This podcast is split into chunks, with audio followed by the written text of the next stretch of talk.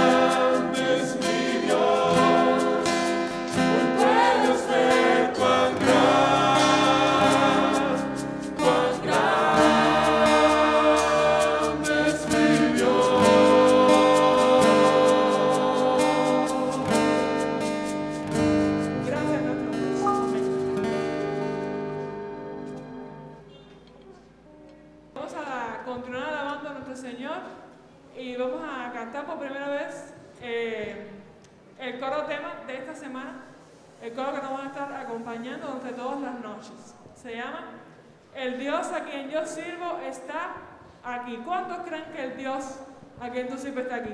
Amén, ¿verdad? Cantemos con gozo entonces.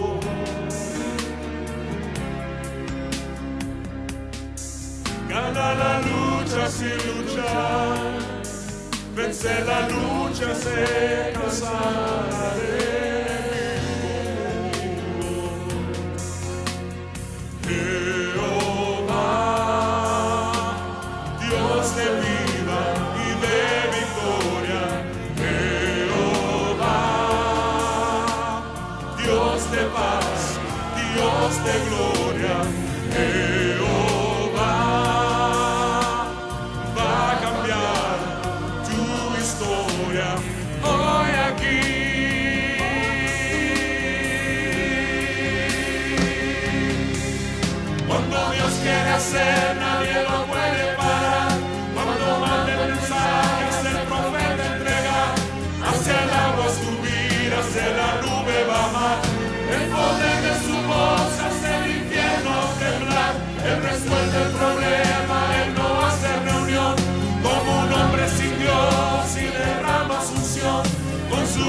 capaz de hacer el tiempo para el Dios aquí.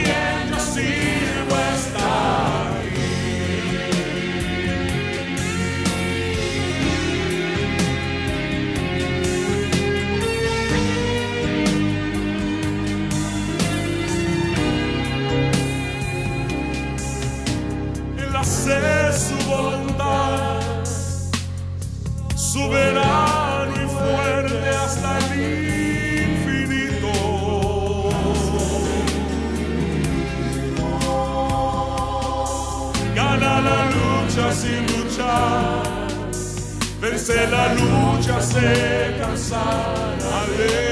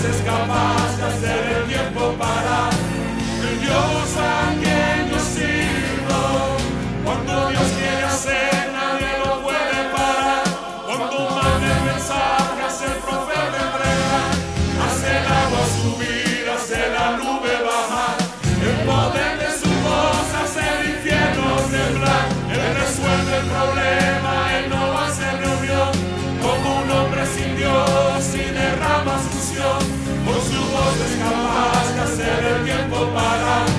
El Dios aquí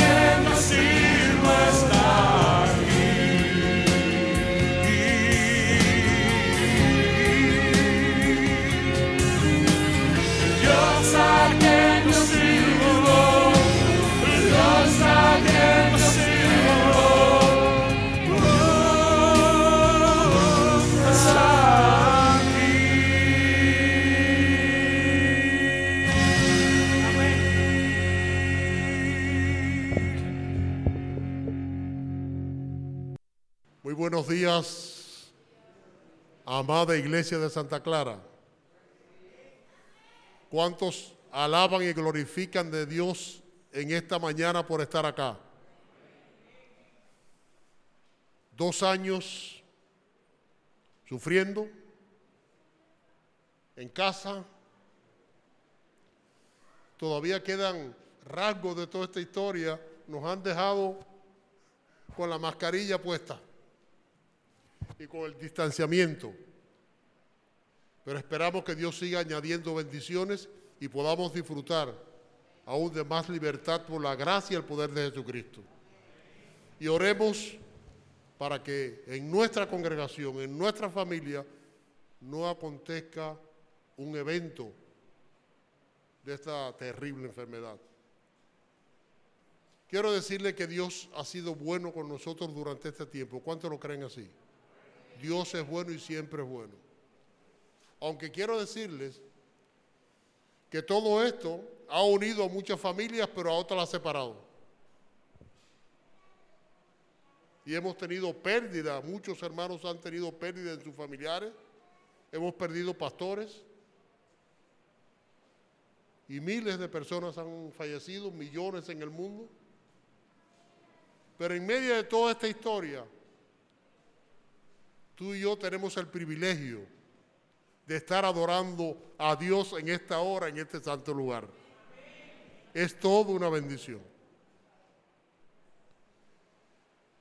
Yo no sé qué has pensado usted, cómo le trató toda la historia con su esposo, con su esposa, con sus hijos, con sus seres queridos. A muchos nos ha tocado cerca. Quiero decirle que mi esposa fue víctima del, del COVID-19. Bien difícil, pero quiero decirle que se mantuvo todo el cuidado y el nieto que vive conmigo y, el, y yo nos aislamos los tres, cada uno cogió un lugar, separamos los cubiertos, separamos los vasos y luchamos y aferrado al Señor Gracias a Dios pudimos pasar esa historia y ella puede alabar y glorificar el nombre de Dios porque está aquí sana y salva. Es una gran bendición. Dios quiere regalarnos cosas maravillosas, apreciados hermanos. Dios tiene todo lo que usted necesita para vivir, no para sobrevivir, sino para vivir, vivir feliz con una esperanza. Y todos conocemos a Dios. Todos los que estamos aquí, la mayoría conoce a Dios. Han tenido experiencias con Dios. Pero las circunstancias muchas veces nos obligan a que nos quedamos, señores, ¿por qué a mí? ¿Por qué me pasa esto? ¿Y qué va a pasar con esto? ¿Y por qué a este? ¿Y qué pasa? Nos sentimos contentos. Otros se sienten resentidos. Pero en esta mañana queremos estar dándole inicio a una semana de oración. Las características de la semana de oración es poder tener crecimiento espiritual y relación con Dios. Todos conocemos a Dios, pero después de esta historia, decidí poner el título. ¿Han leído el título ese? ¿Quién me lo puede repetir ya, sin mirar el letrero? A ver. Un reencuentro. ¿Qué cosa es un reencuentro? ¿Mm? Es volver a qué? A vivir, a reencontrarme con Dios. Y quiero decirles que una semana de oración es algo significativo, donde yo estoy rogando a Dios y orando por esta semana hace días, desde que me lo dijeron, hace más de un mes. Pero esta última semana ha sido una semana un poco tensa. Han acontecido cosas que nos presionan un poco. Pero cuando usted está aferrado al Señor, no importa lo que acontezca, porque usted, clama, Dios le va a escuchar y le va a contestar conforme a su voluntad. Y el miércoles la batería del carro se dañó completamente. De más acá estaba bien, lo paramos frente a la casa y cuando ya se acabó. No hay energía, no, no tiene fuerza, se dañó, se dañó, se dañó. Y pregunté, dice, ni pregunte que no hay batería en toda Santa Clara. Y alguien tuvo que pagar 10 mil pesos por una batería. Me asustaron, el señor, yo tengo 10 mil pesos para pagar por una batería. Pero quiero decirle que donde están las baterías está en el control de Dios también. Y yo al salir por la mañana, oré, Señor, aquí estoy, indefenso, no sé cómo va a ser, un poco lejos para poder estar en la semana de oración, para poderme mover, para poder hacer... Y oramos. Y salí, fui a ver a Josiel. ¿Conocen a Josiel? ¿Sí? Yo dije, Josiel, ayúdame a ver dónde hay batería aquí. ¿Dónde, dónde venden? Porque no hay. Y Josiel me llevó allí a Alsasa, una cola allí, pero allí no había nada. Y me dice, vamos a pasar por San Miguel, allí en la carretera central, un lugar donde venden motorina ahí. ahí. Fíjese que yo hasta dudé un poquito y le dije, entra a ver y pregunta. Ven acá. Dice, acaban de llegar batería ahora en este momento, no había nadie ahí. Y sin hacer ninguna cola y sin hacer nada, yo pude conseguir una batería nueva, con toda la garantía para la gloria de Dios. Pero el diablo no queda tranquilo. Esta mañana yo tenía que hacer una gestión para buscar un mandado que tiene que ver con la iglesia, el desarrollo de la iglesia, al 259. Me levanté temprano, fui a buscar al hijo y estábamos, él se quedó y dice, no, vete tú. Y cuando me proponía salir a sacar el carro, una moto choca con mi carro. El hombre para el piso. Y ay Dios mío. Lo ayudé a parar. No, no, no tengo nada. La moto se dañó un poquito, el guardafango de adelante se viró un poquito así. El hombre se quedó tembloroso, pero no pasó nada, no se hizo nada, y él salió con su moto para su casa y nada pasó. Dios nos libró de una dificultad y él decía, gracias a Dios que estoy vivo, gracias a Dios que estoy vivo. Es decir, que los momentos son bien difíciles, pero si estamos conectados con el Señor, Dios es capaz de? De detener todo. Yo quisiera que en esta semana nosotros podamos entender que en este lugar, en este lugar hay refugio. En este lugar hay refugio. Y cuando nosotros confiamos en Dios y clamamos a Él, Él siempre contesta nuestras oraciones. ¿Cuántos lo creen así? Hay tres formas que Dios contesta las oraciones. ¿Sí? ¿No? Y espera. Pero como hay cosas que vamos a ver en el tema de hoy, que tiene que ver con, con seis prioridades que vamos a tratar, hay cosas importantes en la vida, ¿sí o no? Pero hay cosas también urgentes. Y vamos a ver en detalle cómo nos vamos a, mover en esta semana. Y quiero decirle que oren por su servidor y por nuestra familia. El esposo de mi hija, que es pastor en, en Kentucky, en Estados Unidos, perdió a su mamá el jueves y está en Manzanillo. Él logró buscar y hacer los restos y él va a estar llegando aquí el miércoles. Pero el sábado próximo él va a estar con nosotros aquí. Y Dios me va a hacer un regalo grande el próximo sábado. Porque vamos a estar la familia completa acá. ¿Mm? mi esposa, su servidor, el pastor Eduardo Junior, que es el presidente acá. Dios le va a regalar también porque van a bautizar a José, su hijo. Y va a estar el padre y la madre, es decir, mi hija y el esposo, que es el papá de Otico, el que está con nosotros aquí, que es el nieto. Es decir, que vamos a estar toda la familia en este lugar. Esperemos que ese día sea un día significativo, oremos los unos por los otros para que nada acontezca, que nadie se enferme, que nadie tenga dificultades, que, el clima sea bueno, que no llueva, es decir, todas las condiciones que necesitamos para poder disfrutar de esta semana después de tanto tiempo ausente. Y yo quiero que antes que, que comencemos,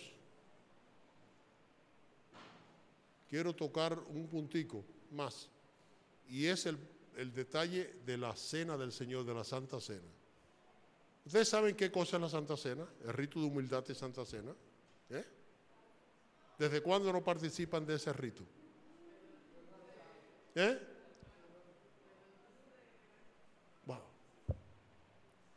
Todas las condiciones están preparadas. ¿Saben ustedes que el termómetro espiritual de la iglesia es el rito de humildad y Santa Cena? Porque cuando hay una, se anuncia una Santa Cena, hay preparativos que hacer.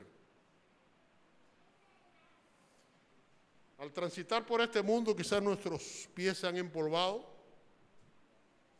hemos tenido dificultades, hemos tenido roce con alguna persona, y no nos miran bien. ¿Eh? Hay sus enemistades, sus luchas, sus pecaditos eh, acariciados, sus descuidos un poco en medio de todas estas cosas. Entonces, ¿qué hace la Santa Cena? Nos lleva a mirar a Jesucristo como aquel que derramó su sangre en la cruz del Calvario y murió por nosotros, y la humildad, la relación entre los hermanos los unos con los otros. Y ese es un momento especial, es un rito extraordinario. Y yo le pido de todo corazón que se preparen para ese momento, porque si no, no tiene mucho significado. Si usted tiene algún detalle, convérselo con Dios personalmente. Si tiene que conversar con alguna familia, con alguna persona, donde si hay alguna heridita,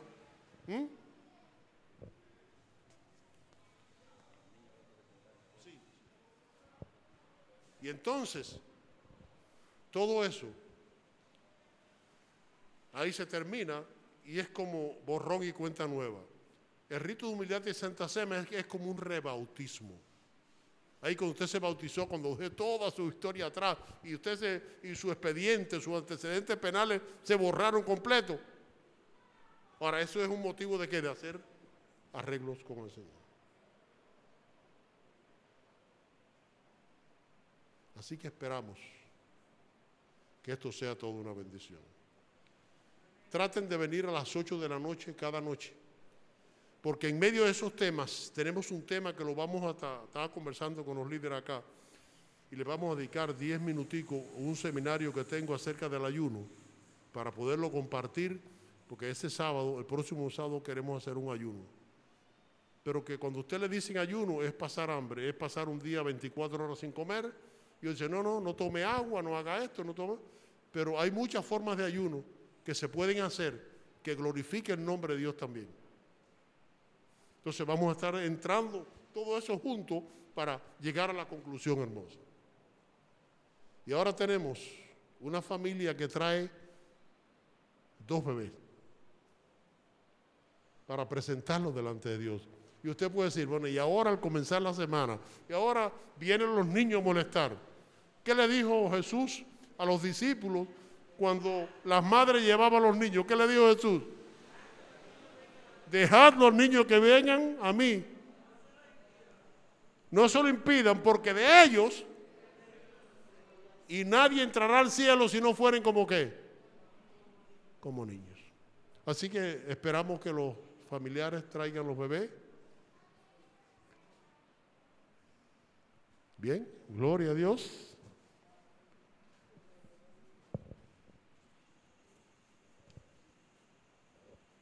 ¿Cuál es Elvis? Ese es Elvi. ¿Y Elías? Elías y Elvi. Y el papá y la mamá. Gloria a Dios.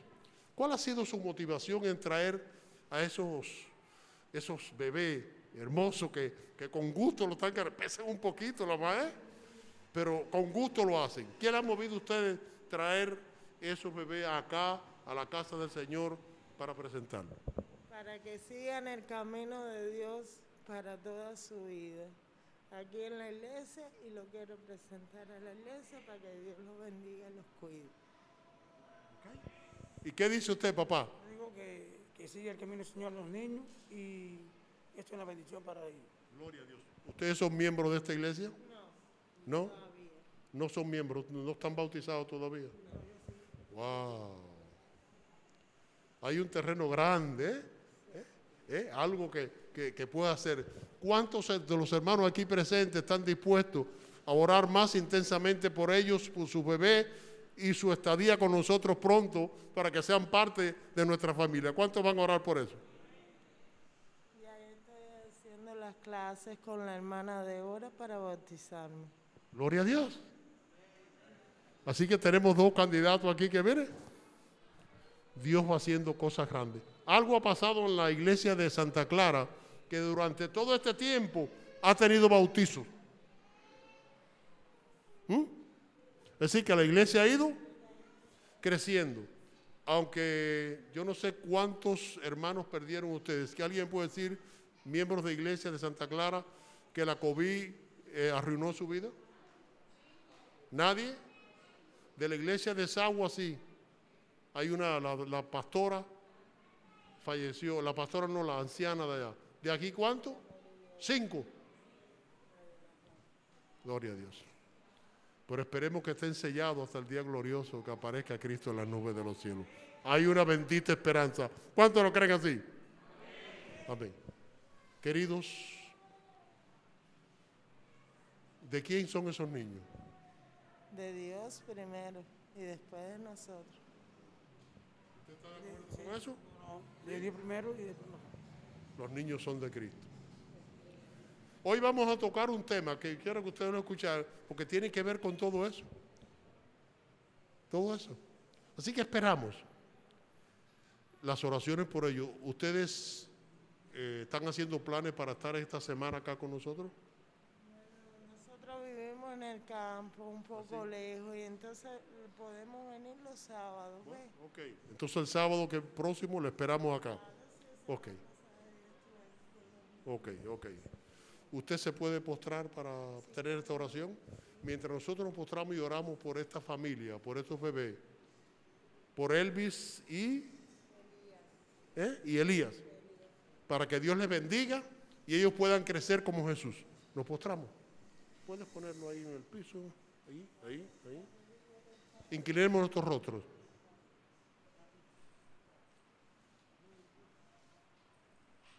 Bondadoso Dios y Padre eterno, que tu morada es en los cielos, gracias te damos en esta mañana por la seguridad de tus promesas.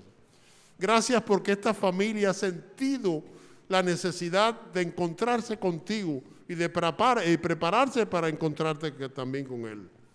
Pero que tú seas de manera especial con sus dos hijos, con Elvis y con Elías, para que ellos puedan crecer en gracia y en sabiduría para con Dios y los hombres y ellos puedan ser una bendición para sus padres, pero también para Dios y para aquellos que les rodean también.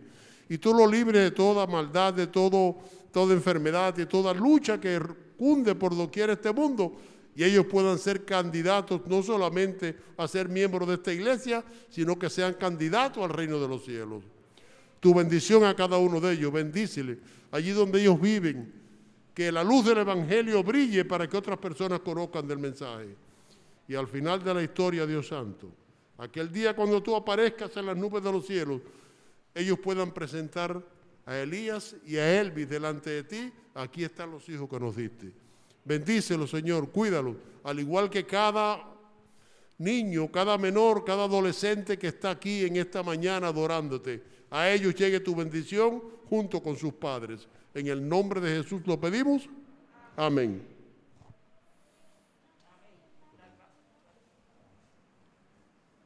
Dios le bendiga. Dios le bendiga. Dios le bendiga, mi hermano.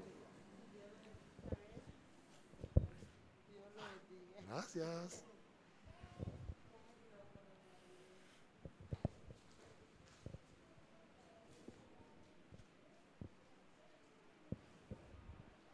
Bien.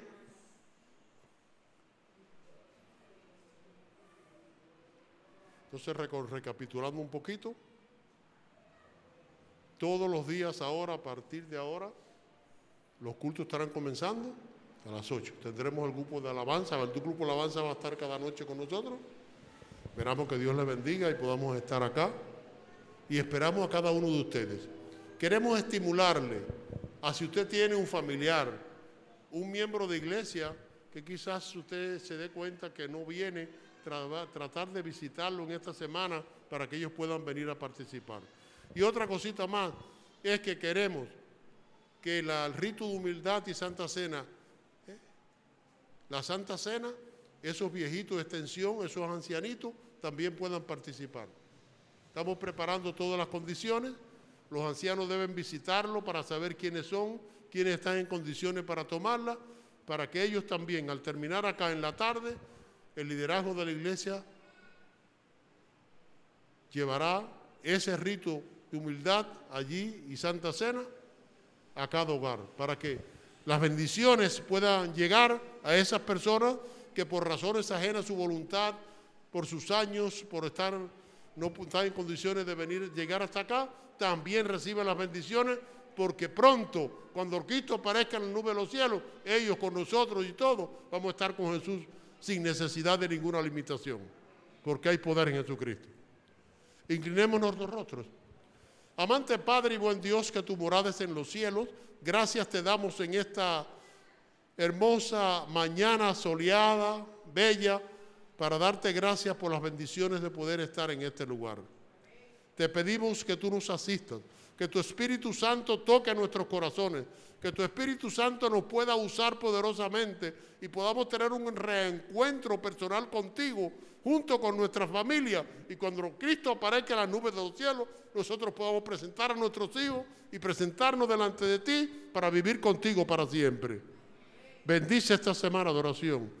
Bendice cada miembro de iglesia, visita y aquellos que están fuera, que no están con nosotros hoy. Queremos llegar a ellos también en esta semana. Te lo pedimos en el nombre de Jesús. Amén. Bien. ¿Recuerdan cuál fue el título que, que el anciano anunció que teníamos para hoy? No, el título no está ahí, pero él lo dijo. ¿No recuerdan? Hoy tenemos seis prioridades. ¿Qué usted entiende por prioridad? ¿Mm? ¿Alguien puede ayudarme a pensar un poquito hacer? ¿Eh? Algo que hay que poner. Dice, no, esto, esto tiene prioridad. Hay cosas así en su vida y en su familia y en su relación con Dios, ¿sí o no? Hay prioridades. Pero muchas veces, con su permiso un momentico, a quitar en Sabuco para poder, no estoy, estoy un poquito distante, no voy a bajar allí donde están ustedes, pero queremos estar con más facilidad para llegar con la palabra. Queridos, en esta vida hay cosas importantes y cosas urgentes. ¿Sí o no? Pero muchas veces las cosas importantes nos ocupan tanto tiempo que no hay tiempo para, para las urgencias. ¿Y qué más nos sentimos si llegamos con un problema fuertemente a un, a un hospital y no hay una sala de emergencia? ¿Cuál es la función de la sala de emergencia? Darle atención a la persona cuando llega, no cuando le toque, no, yo estoy primero, no, la urgencia, ¿qué cosa es la urgencia? Pasa por arriba de qué? De todas las cosas. Y lo atiende. ¿Cómo se siente usted? ¿Eh? Complacido. Entonces, decidí poner este tema inicialmente porque es la base del éxito de nuestra vida cristiana.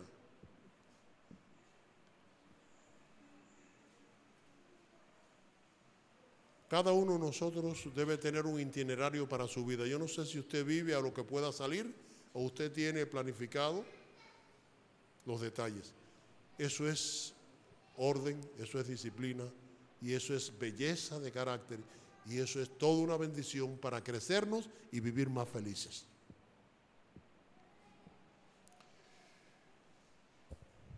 ¿Saben ustedes que el libro de Cantares, ¿de quién es, quién es el autor del libro Cantares? ¿Eh? ¿Quién es el autor del libro Cantares? Salomón. Y solamente ahí hay un poquito de poemas hermosos. Pero hay muchos más que no se han publicado. Y queremos comenzar con uno de esos poemas.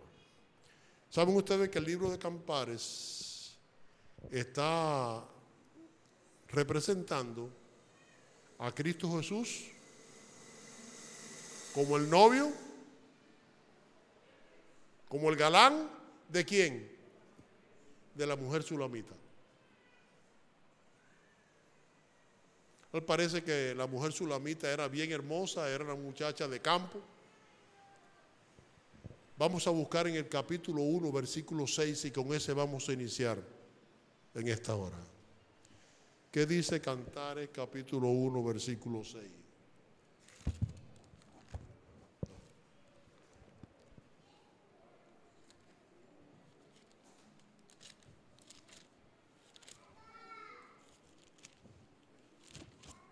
Gracias.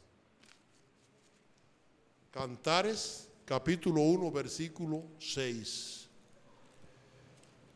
Y dice la palabra de Dios allí, aquellos que han traído su Biblia o su celular, lo pueden tener, ya lo están viendo esa la declaración. Y dice allí, no reparéis en que soy morena, porque el sol me miró. Los hijos de mi madre se airaron contra mí. Me pusieron a guardar las viñas y mi viña, que era mía, no la guardé. ¿Qué podemos entender como ilustración? Estamos hablando de quién? En términos espirituales, ¿de quién? De Cristo.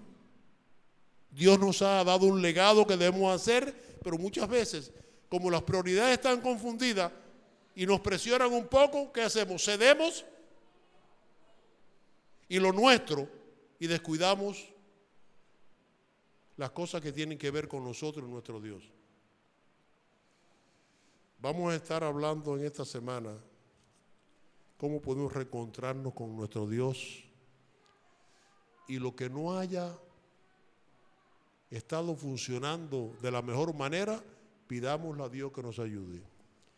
Yo quedé impresionado, quizás hace una semana y media, tuve que asistir al, al preuniversitario, ese que está allí en el parque, el Instituto Preuniversitario.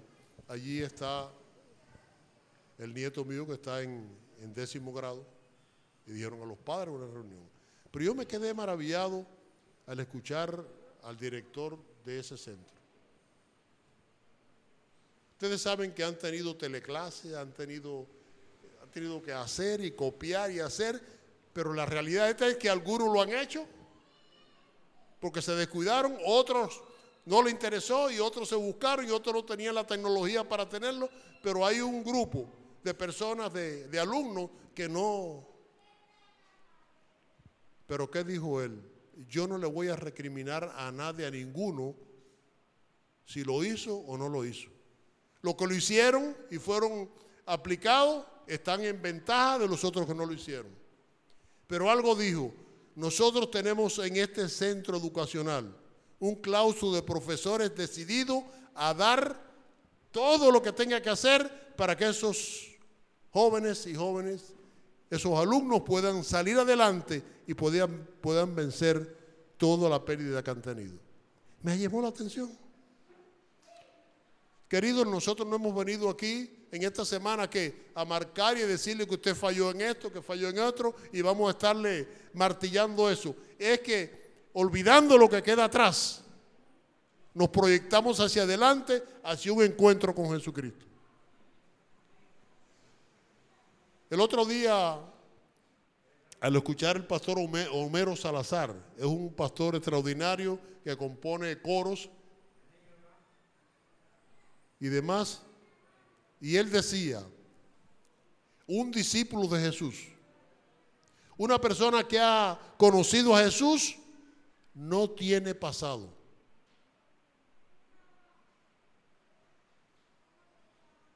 ¿Por qué? De modo que si alguno está en Cristo, nueva criatura es y que las cosas viejas pasaron y aquí todas se han hechas nuevas. ¿Saben ustedes lo que son los antecedentes penales? ¿Qué cosa es un antecedente penal?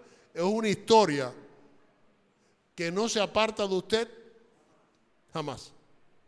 Es decir, los antecedentes penales no es fácil borrarlo. Eso está. Y cuando quieren ver una persona que está a ver cómo está su vida, enseguida dicen, van allá y hacen un estudio y dicen, libre, no hay antecedentes. O sí, tuvo preso, pasó esto, hizo esto, eso todo, es una historia. Pero gracias a damos a Dios, ese Dios que queremos tener en esta semana un reencuentro con Él, no le interesa la vida pasada de ninguno de ustedes.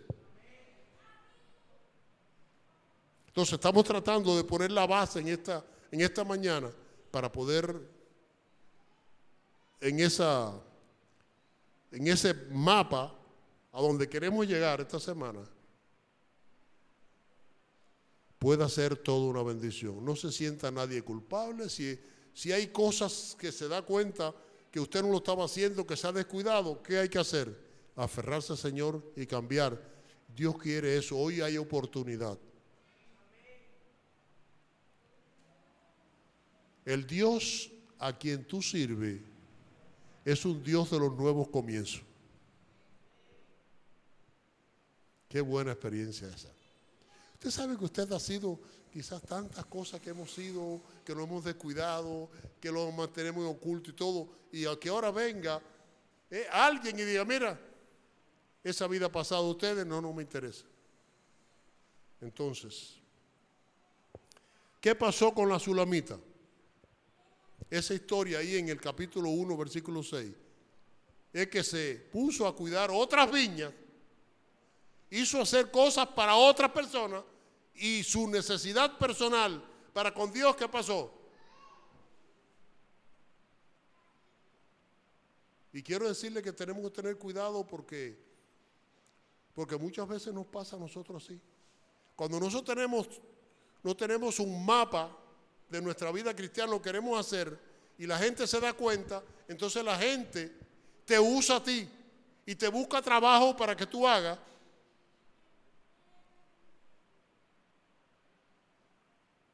Para hacer para que otros lo hagan por ti. Pero quiero decirle que en el mapa, cada uno tiene un mapa y la salvación es personal. ¿eh? Es decir, que nosotros tenemos que crecernos espiritualmente. Vaya, en el grupo corporativo como miembros de iglesia nos beneficiamos, pero nadie puede salvar a nadie.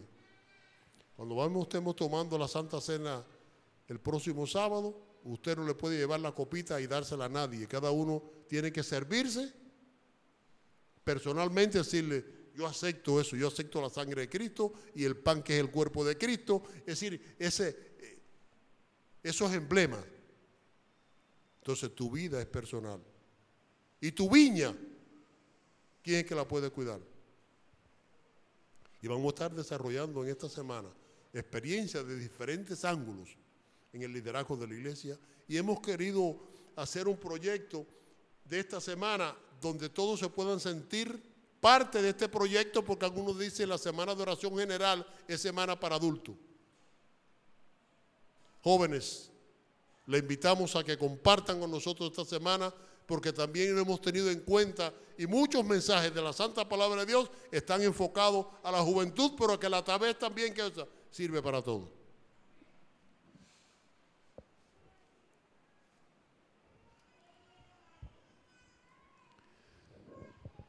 Si yo le preguntara a ustedes en esta hora, ¿cuál es tu prioridad?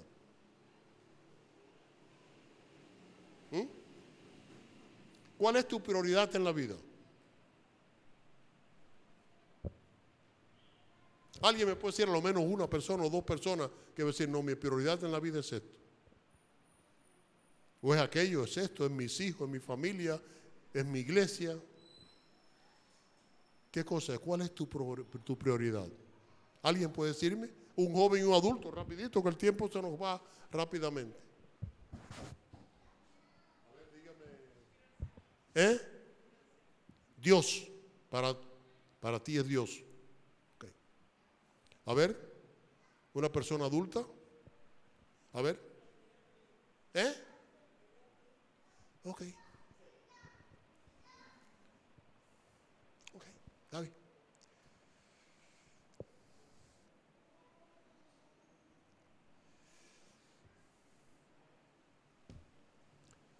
Y estas prioridades deben ser puestas en acción en tu hogar y en tu vida.